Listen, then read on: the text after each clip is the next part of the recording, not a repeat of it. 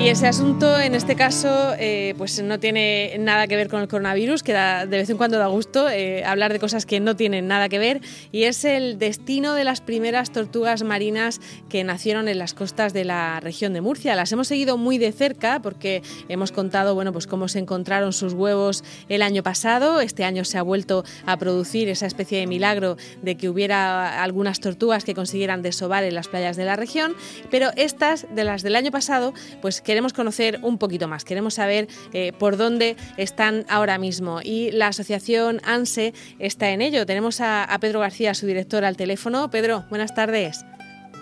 Hola, buenas tardes. Bueno, eh, cuéntanos, eh, estáis siguiendo algunas de esas tortugas porque se les instaló un, dispositivo, ¿no?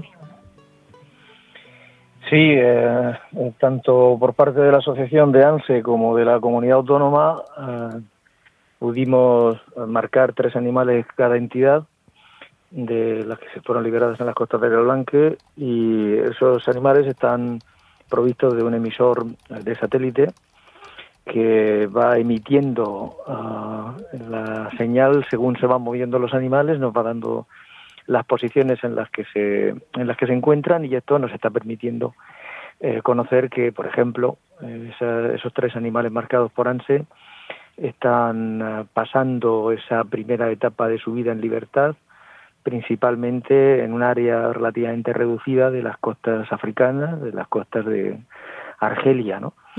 Esta información es muy importante, entre otras cosas, para si con el tiempo se comprueba que efectivamente hay un área eh, preferente de distribución de estos animales en esa fase de vida, pues detectar si en un momento determinado podría haber un problema importante para ellos en esa zona e intentar e intentar actuar no y simplemente por el puro conocimiento no eh, sería muy bonito algún día conocer eh, qué es lo que están comiendo qué es lo que hace que estos animales eh, se distribuyan preferentemente por esa zona. Estamos por ejemplo estudiando modelos de corrientes. Las corrientes en la en la costa no se comportan de la misma manera si hablamos de la orilla norte o de la orilla sur y eh, tampoco si hablamos, por ejemplo, de la franja del Mediterráneo norte de la península ibérica o el Mediterráneo sur de la península ibérica, porque eh, en el sur, por ejemplo, estaremos más influenciados por la entrada y salida de aguas y de corrientes desde el Atlántico, el Mediterráneo, viceversa, y por ejemplo en el norte pues pueden estar más determinados por eh, unas corrientes locales asociadas a, al Golfo de León, por ejemplo, y tal vez puedan estar más influenciadas por la, por la meteorología local y no una, una meteorología tan regional, ¿no? En fin, hay cosas interesantísimas sobre estos animales que tal vez con, con, años de seguimiento por satélite podremos ir conociendo. Eh, no sabemos cuántos años, ¿no? Porque eh, es previsible que este tipo de, de, dispositivo que le habéis instalado pues se estropee, se caiga, en fin, no, no es fácil, ¿no? Que aguante mucho tiempo.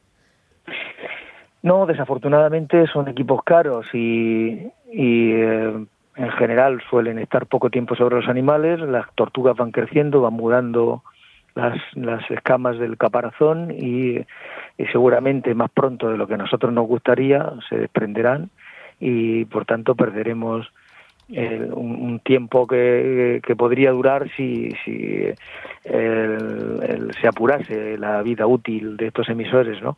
Estaremos hablando probablemente de desde unos poquitos a meses, en dos, tres meses, a cinco, seis, tal vez con suerte algo más.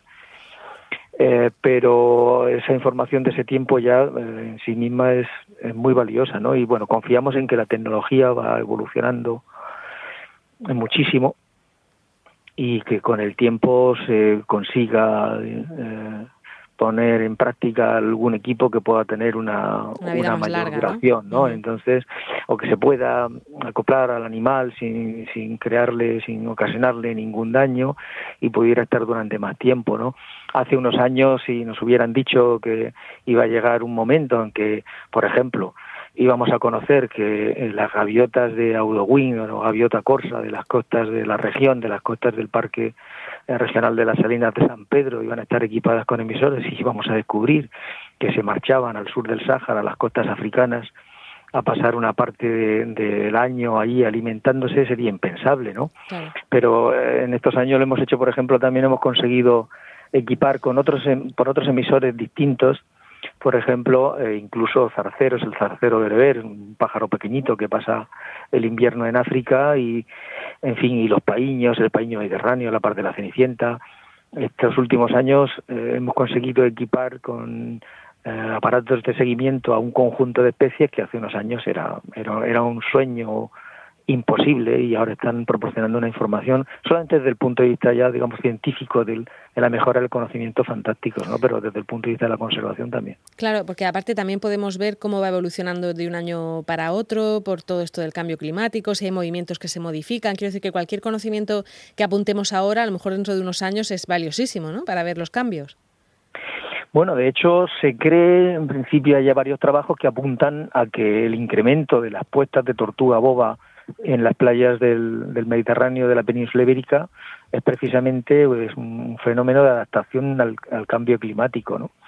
El cambio climático que puede, por ejemplo, en ciertas zonas del Mediterráneo limitar eh, el nacimiento de un sexo determinado de, de tortugas, porque está muy relacionado con la temperatura de incubación, puede hacer que los animales se desplacen a otras zonas del Mediterráneo y colonicen playas que tal vez habitaron en el pasado o tal vez no habitaron eh, o no utilizaron para reproducirse prácticamente nunca y eh, esa, esa adaptación, ese cambio de zona de reproducción o de puesta en este caso, eh, puede contribuir a que la especie mantenga la población o, la recupere o la incremente incluso, ¿no?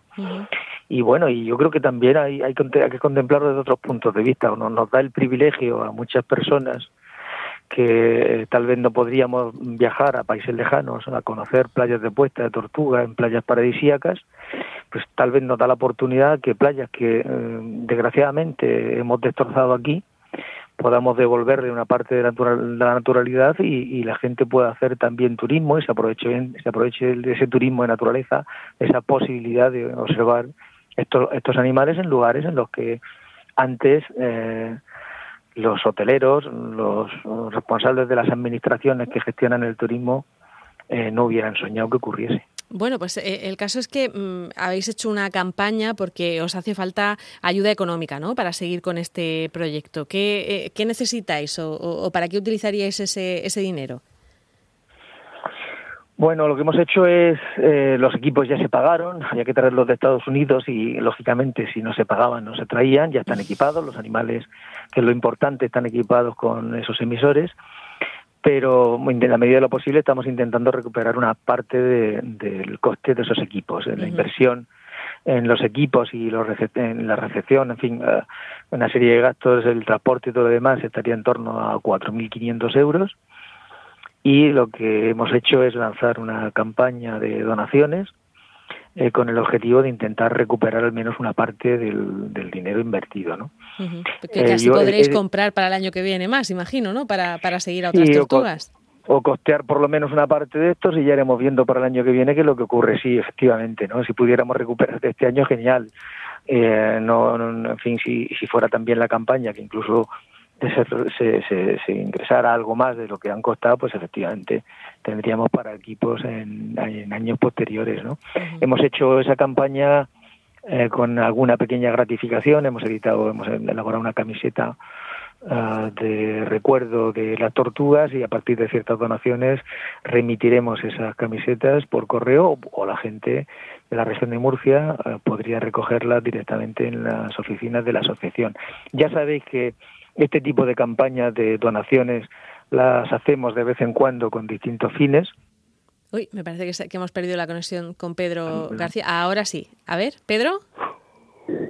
Uy, pues me parece que, ha fallado. Bueno, el caso es que se pueden, se pueden encontrar todos los datos sobre esta campaña que ha hecho la Asociación ANSE en su página web, es asociacionanse.org barra tortugas marinas. Y así pues eh, se puede ayudar con un euro, con 15, en fin, cada uno con lo que quiera y cada una de esas donaciones pues lleva, una, lleva aparejada una gratificación diferente, como las camisetas que nos estaba contando Pedro García, para ayudarles a seguir a esas tortugas y, y tener todo ese conocimiento para, para, el futuro. Bueno, le damos las gracias a, a Pedro, que ha perdido la, la cobertura, por contarnos todo este proyecto y seguiremos, seguiremos a estas tortugas.